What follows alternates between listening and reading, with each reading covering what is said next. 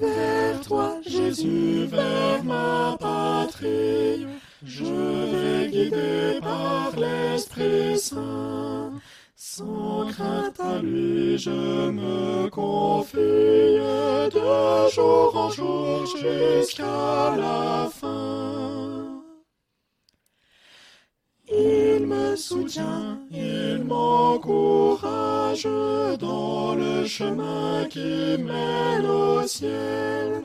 Bientôt, au bout de mon voyage, je vais te voir, Emmanuel.